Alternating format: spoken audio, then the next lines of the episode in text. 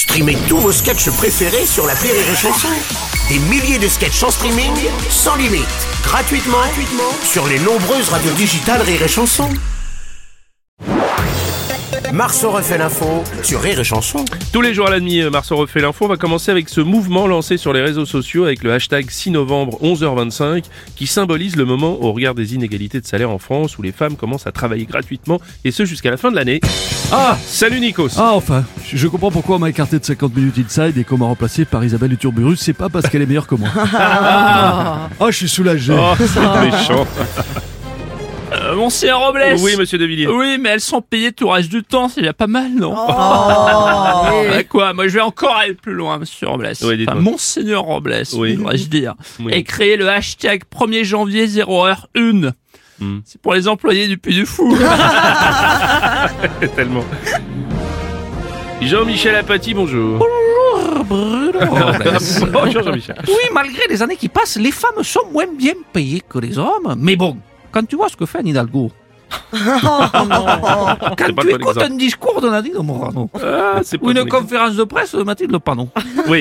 peut-être que pour certaines, ce serait un peu justifié, non En tout cas, je voudrais dire bravo. C'est rare que je dise bravo d'un homme politique, Oui. mais bravo à François Fillon, qui lui a fait en sorte que sa femme soit payée, même quand elle ne travaillait pas. C'est un féministe, ce François Fillon, Ah, Patrick Bruel, bonjour. Bonjour Bruno, je, je concède, c'est vrai, Oui. l'inégalité des sexes, ça existe.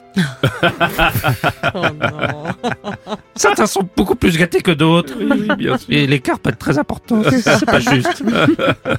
Je comprends que ce soit un sujet qui te touche, Bruno. je sais. Ah bah voyons. Ah bah justement, euh, vous faites sortir le loup. Euh, Bonjour. Monsieur Strauss-Kahn, bonjour. On n'a aucune vulgarité. Vous savez, je l'ai en horreur. Oui, c'est vrai, vous avez raison. Donc depuis hier, 11h25, les femmes, elles travailleraient gratuitement. Hum. Pas sûr. Pour celles que j'ai fait travailler hier à 11h30, c'était pas gratuit. Celles que j'ai fait travailler à 11h35, Oui. pas gratuit non plus. Non plus. Ah oui, d'accord, ah oui. Celle que j'ai fait travailler à 11h37, pas Oui. gratuit non plus. oui, d'accord. oui. Celle de 12h13, Oui. gratuit. Celle de 12h14. Oui, on a, on a compris, monsieur Celle de Strauss-Kahn. 12h15 non plus, pas Oui, bien gratuit. sûr, on a compris, monsieur Strauss-Kahn, on a compris. Depuis hier se tient à la Cour de justice de Paris le procès du ministre de la Justice, Éric Dupont-Moretti, accusé de conflit d'intérêts. C'est une première pour un ministre de la Justice. Mais monsieur Robles, Bah, président. Sarkozy, quoi. Mais quelle indignité, le ministre de la Justice devant la justice. Mais il n'y a plus de passe-droit, il n'y a plus de magouille, il n'y a plus de chantage, on peut plus mettre la pression. Mais la politique, c'est vraiment devenu sans intérêt, franchement. le ministre de la Justice devant la justice, c'est comme si vous demandiez à Gabriel Attal de repasser le bac, franchement.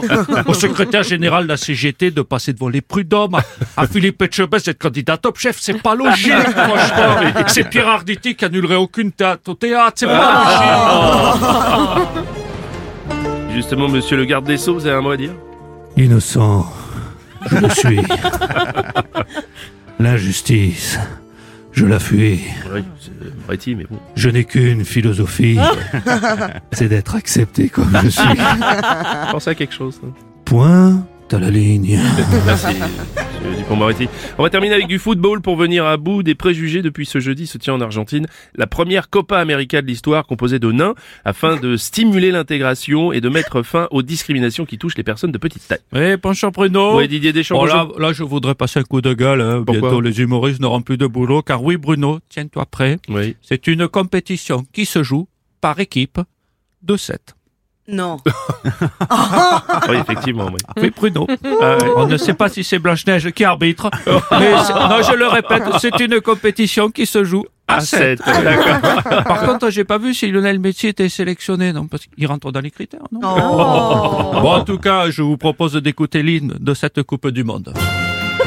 oh non, ah non, non, vous êtes trompé, c'est pas les mêmes personnes qui courent.